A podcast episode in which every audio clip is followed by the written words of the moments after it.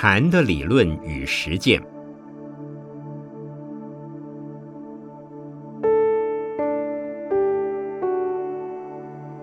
圣严法师著。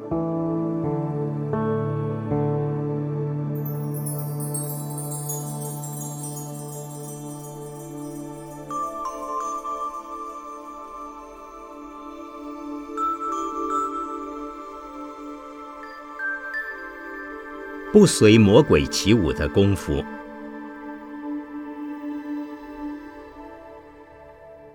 有人问我，社会精英禅修营和一般的禅修营有什么不同？是不是在精英禅修营时，师傅拿出来的法宝比较精彩，而对于其他一般的禅修营，师傅只是给一些普通的修行方法、修行观念？事实上，这个想法是对的，也是错的。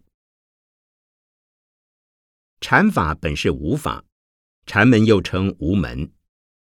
有一本名为《无门观》的书，是由一位无门比丘搜集了四十八则话头公案所编成的一本书。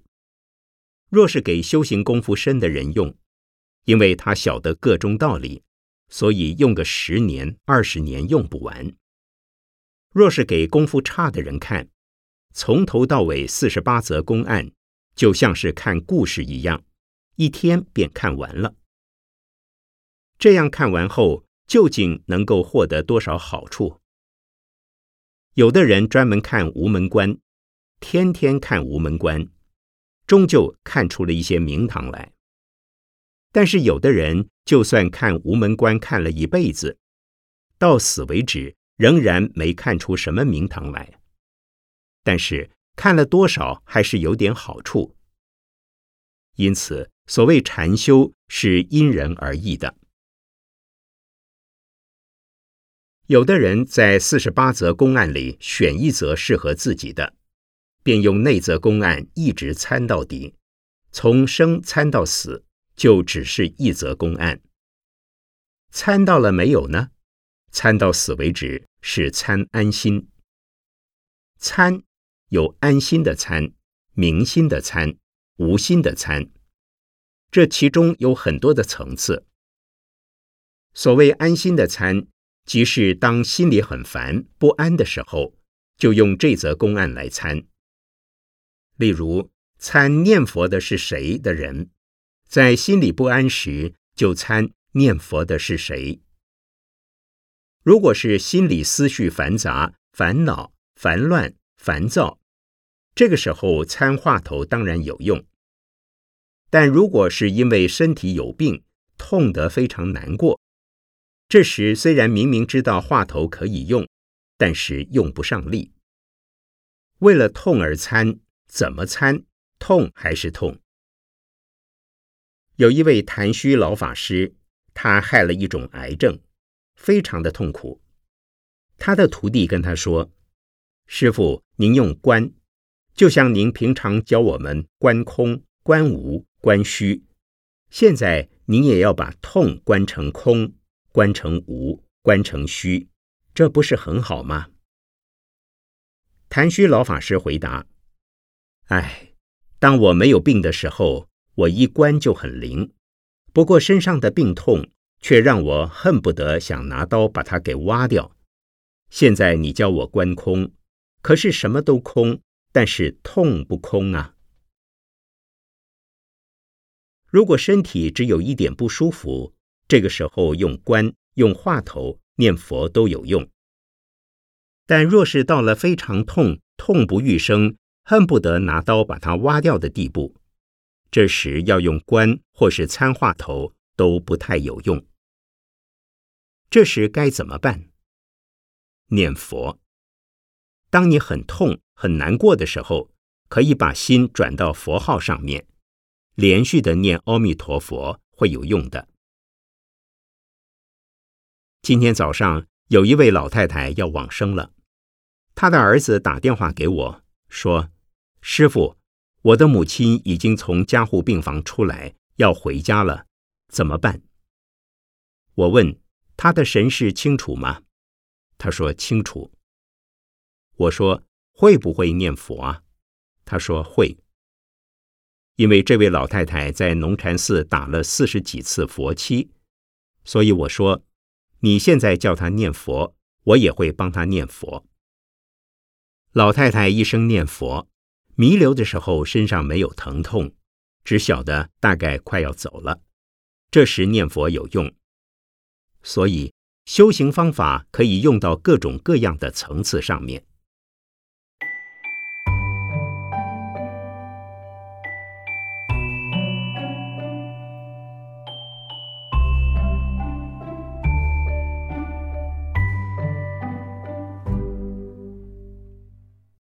有人问我，师傅，我已经修行十多年了，我的功夫算是到了什么程度？我说，你的功夫就是你的功夫。他又问，十多年的功夫应该是怎么样？我说，就是应该像你这个样。他在问，师傅为什么这样回答？我告诉他。你的十多年跟我的十多年是不一样的，而我的十多年跟其他人的十多年也是不一样的。每个人有每个人的状况和程度，所以我无法回答你的问题。这就像到餐厅吃饭，你可以问我吃了几碗饭，或是吃了以后增加了多少力气。这些问题可以测量，也可以试验，所以可以得到答案。可是修行的功夫是没有办法以数量来测量的，只能够自己测验自己，比较修行三年之后是否仍然容易发脾气、情绪反复无常。通常的人大概修行三到五年就不会轻易动怒，因为知道了如何控制自己或掌握自己的情绪。无论别人怎么逗你，要你生气，要你烦恼，你都会平平静静的面对他，接受他，而不会动无名气。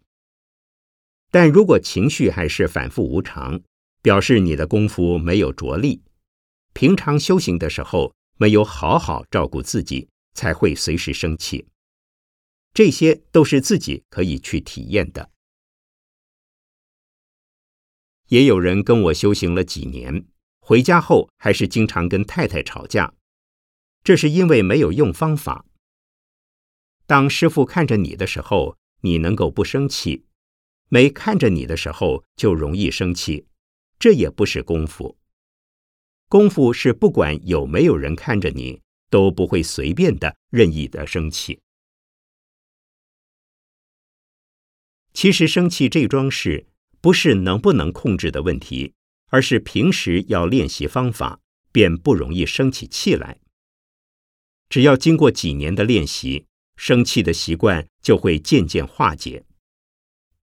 如果能够做到这样，你就是有功夫了。比如我常常参话头或是数呼吸，脾气来的时候，自然而然就会数起呼吸，知道要用方法，那就不会生气了。自然而然是什么意思？就是当我们自己遇到风浪，不论小风浪、大风浪，自己能够化解，而不是控制。控制是不行的，暂时压抑住不让它生气，但是气还在，等一下还是会生气，因为这是控制不住的。硬要控制会很痛苦，不过化解就不一样了。什么叫做化解？即是本来正在生气，用了方法之后，气就不见了，消化掉了。也就是不要再注意让你生气的这桩事，用方法得力，便能化解。所以方法要常常练习，这不是你用功十年或打坐十年就够了，而是在这十年之间，你是否常常用方法？还是十天八天偶尔用一次。如果经常用方法，这才是在功夫上；否则生气的当下忘了用方法，过后再来参我是谁，谁是我，这个时候有用吗？没有用。因为你临时抱佛脚，在气闷很烦的时候才来参几句话头，这个时候会越参越烦。如果你想用方法来压制情绪，你会越压越烦，越用方法越生气，接着你就会埋怨，觉得用功用了这么久，用方法用了这么多年，怎么好像都没有用？我们用方法不是在失火时赶快浇一盆水，希望火马上熄掉，而是要在还没有失火以前就先预防，这即是功夫。若是等到火球、火苗出现以后再来浇水，这样的力量不够，因为火已经冒出来了。虽然浇了水，火可能会变小一些，但是火的力量还是存在。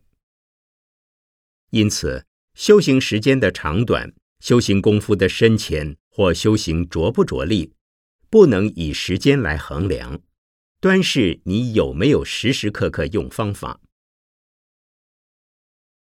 有的人觉得自己很忙，时间不够用，哪儿还有时间用方法？其实这之间没有什么关系。像我也很忙，还是经常用方法。这不是说工作事情都不做，专门用方法。在我们的生活里没有办法做到这样。每个人都有很多事情要处理，不可能用全部的时间练方法。但是只要当你一感觉有情绪、有烦恼在动，就赶快用方法，这样还是有用处的。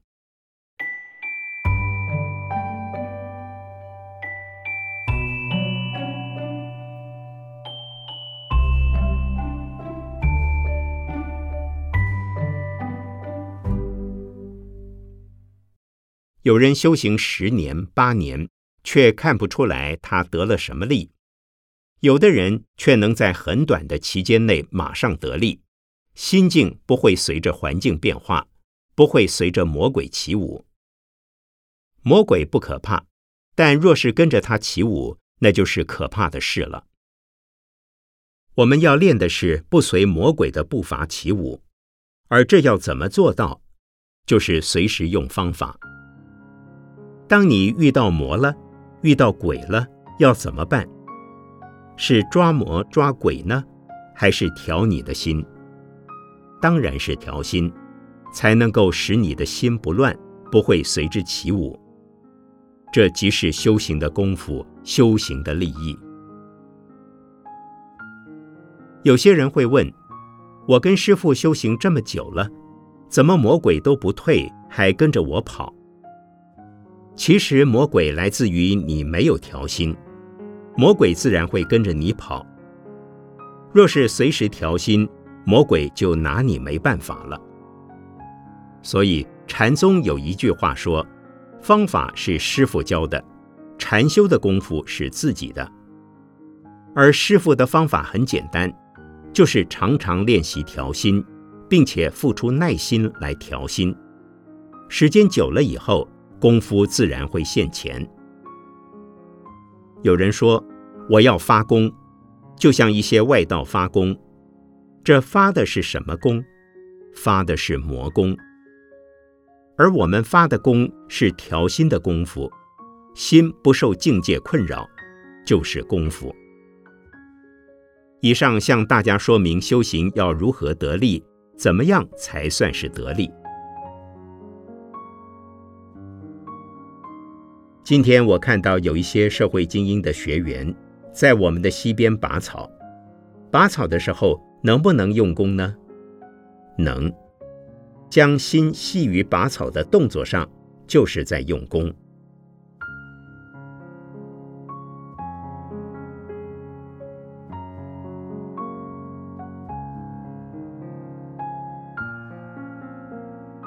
二零零八年十月十九日。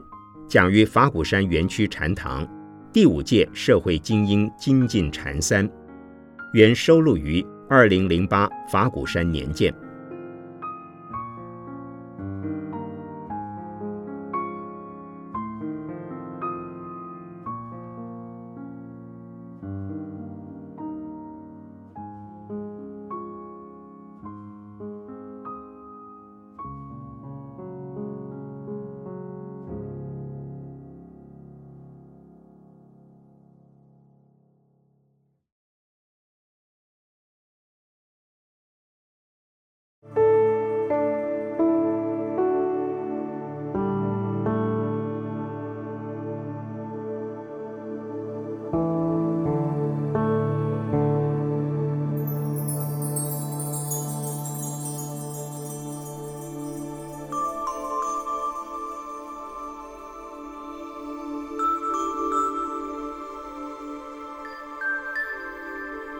无常与死。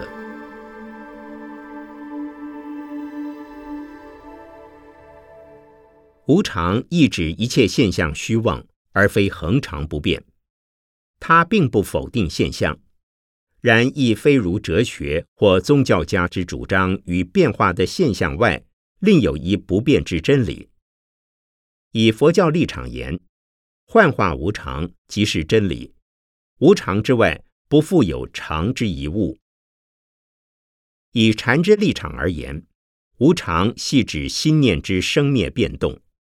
心越散乱，念头生灭则快，时光流转变缓；心渐集中，则念头变动减少，时光转速。通常心念刹那生灭，变动不已，不动则若非死亡，即是入定。无禅修经验者，太半不察自身心念活动情况，或仅知粗念。心念粗，故所知念头生灭少。禅修经验越深，则念头越细，所知心念生灭变动速度转剧。初入禅定时，恍若已入平静无念之境；真入禅定时，则知心念之存在。至初禅时，则觉知心念于刹那中具六十生灭。无禅修经验者之心念生灭，皆观摄本身于外境；而已入禅定者，则对象已亡。然因自身不灭，我尚存在，故非死。死为无常之别名。依佛教立场言，死并非没有。亦非结束或终了。易经论生，佛教谈死，实乃殊途同归。前者就现象之发生而言，后者依现象之消失变化而论。生与死，实乃现象之变化而已。死即是另一生命现象之端，故生不可喜，死亦不足惧。死。分为分段与变异两种。就生理上而言，分段死指生生世世随受分段之过程；变异死指身体本身分秒间新陈代谢之变化。就心理上而言，分段死指一生之记忆随今生脑神经细胞之死亡而消失，与来生之记忆是断分开。变异死。则指念头之刹那生灭。依禅之立场而言，死并非心念之消失，而系自我中心之解脱。如何解脱？首应于禅修过程中，将自己之现在与过去分开。我之身心与所依器界，皆因过去经验业习熏染而成。心之生灭。喜、厌、好、恶，亦为过去经验所移之影响。若无过去经验，则心中尚有何念头可想？故死，首因死却过去。然而所谓死却过去，并非丧失记忆。释迦牟尼佛成佛，并未忘却父母为谁而认犬作父。所谓死却过去，仅是一种方法上。心理上之要求。大禹治水九年，三过家门而不入，一直在治洪九年之中专心治水，家不复存在于心，而非忘却家坐落何处。禅坐亦然，应将过去、未来一并放下，专注于现在之禅修方法上。日常生活亦然，听课时若能不瞻前顾后。专心听讲，则必清晰明了。然死却过去，并非真死。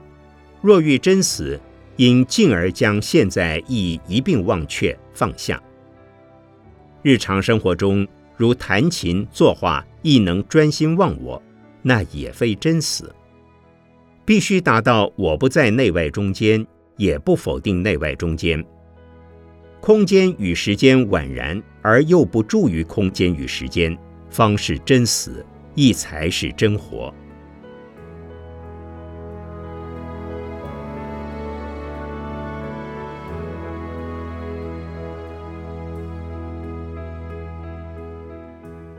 一九九零年五月，美国纽约东出禅寺第四十八次禅期中开示，陈淑梅居士整理，刊于《人生》杂志一零一期。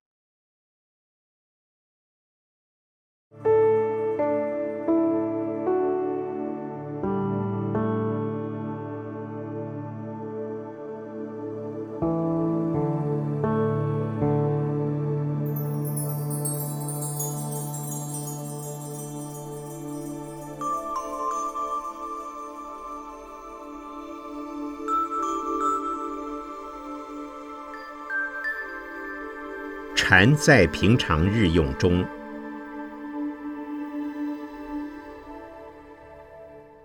我们每天吃饭、睡觉，里面有什么深奥的理论呢？事实上，生活是很简单的，而中国禅宗的禅，不论是深是浅，都是离不开生活的。一般人听到禅的修行，认为就是在打坐。但是从禅宗开创者六祖慧能的传记文献来看，未曾发现他是在打坐的，他只是因听到《金刚经》中的“因无所住而生其心”这句话而开悟。生活中，我们都是用自己习惯的知识、经验以及种种自我的立场，去对所有事情来下定义、做判断，因此。所见到的都不是真实的事和真实的状况，就好像戴了副有色眼镜，以自己的经验、知识、习惯形成的眼镜来看世间的事。从出生之后，我们就一直在学习，有的学习来自于父母、老师、书本，有的则是从生活中的经验得到。如此一来。每个人都有自己的立场，戴着具有不同度数的眼镜。譬如夫妻在结婚之后，口头上说是共同体，你是我的一半，我是你的一半。奇怪的是，结婚十年内没有吵过架的夫妻几乎是没有。不要用自己主观的意识来看事、看人。与人相处就比较没有问题，这才是有智慧的人。所谓的禅，其实就是智慧心，是无法揣摩、无法传授的。每个人自己本来都具有智慧心，只要将后天的学习与认知搁在一边，真正的智慧就出现了。曾有位和尚问他的老师。菩提达摩究竟从印度带了什么东西到中国来呢？什么也没带来。老师说。和尚又问：“那达摩为什么要到中国来呢？”老师回答：“因为中国人不知道自己心中有禅，他只是来告诉我们这个讯息。我来到美国，带来了什么东西呢？”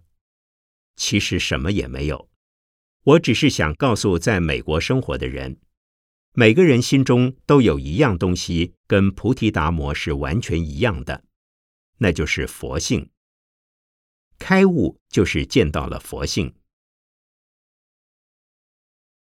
夜夜抱佛眠，朝朝还供起。这句话的意思就是说，我们每天早上跟佛一起起床，晚上睡觉时，佛也没有离开我们。但是，我们究竟是抱着佛睡觉，还是抱着枕头在睡觉呢？过去禅宗的修行人多半时间都不在打坐，因为修行就在日常的生活当中。有位徒弟这么问他的师傅：“如果吃饭、穿衣、睡觉，通通是修行的话，不是所有的人都在修行了吗？”师傅说：“就像你吃饭、喝水时，并没有真正的在吃饭、喝水。”你的心在胡思乱想，睡觉时也没有真正好好的睡觉，而是在做梦。徒弟又问：“师傅，你在讲什么呀？”你看看，我正讲话给你听，你还问我在讲什么？听的时候要专心听，头脑不要去想其他的事，否则就不是在修行了。师傅回答。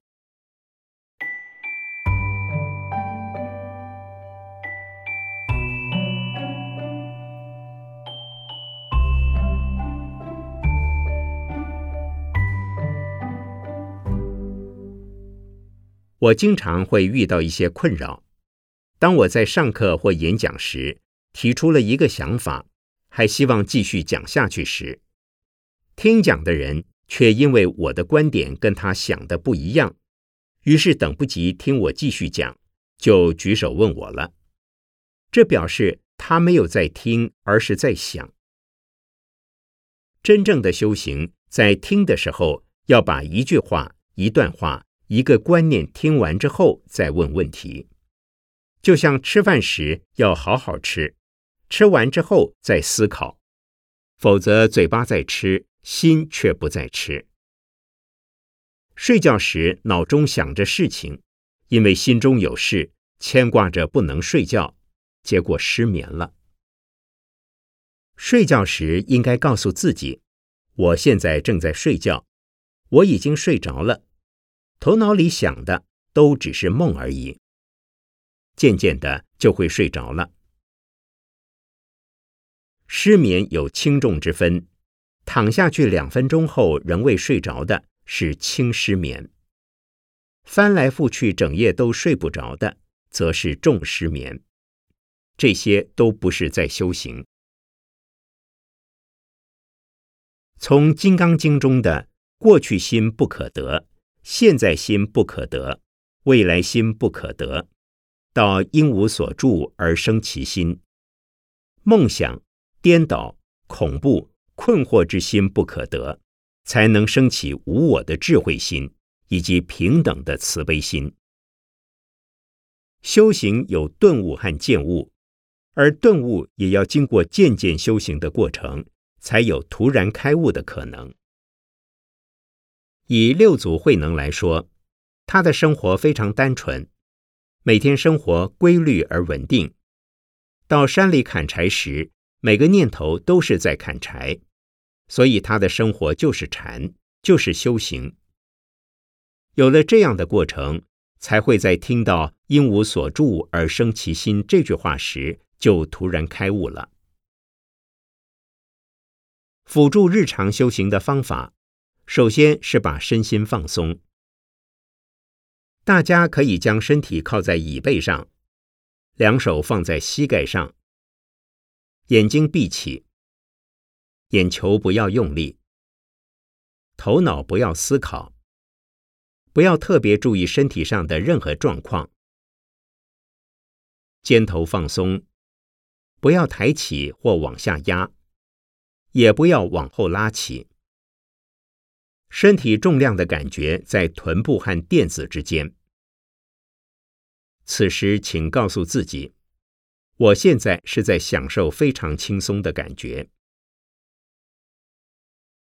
由于轻松后很可能会昏沉、打瞌睡，因此请不断提醒自己：是在享受我的身体和头脑轻松的感觉。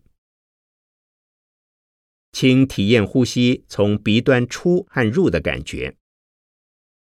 呼吸出时是温暖的，呼吸进时是清凉的。不断不断的享受你的呼吸，这就是活在现在。你在体验自己实实在在的生命。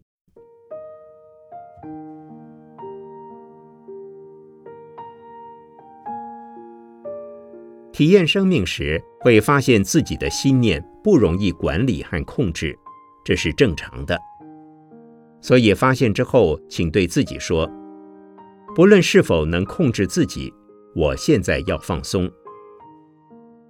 当发现自己无法控制自己的身体和心念时，就较能够去体谅人，原谅他人做了一些你不喜欢的动作及表情。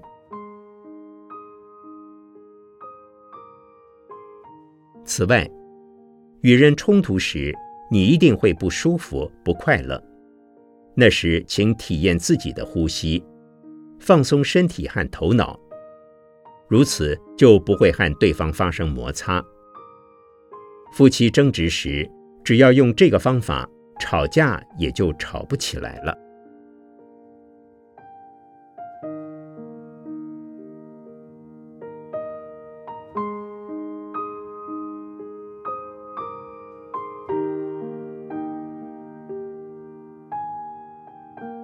讲于二零零三年六月二十四日，美国德州奥斯汀，姚世庄居士整理，刊于法古杂志一六九至一七零期。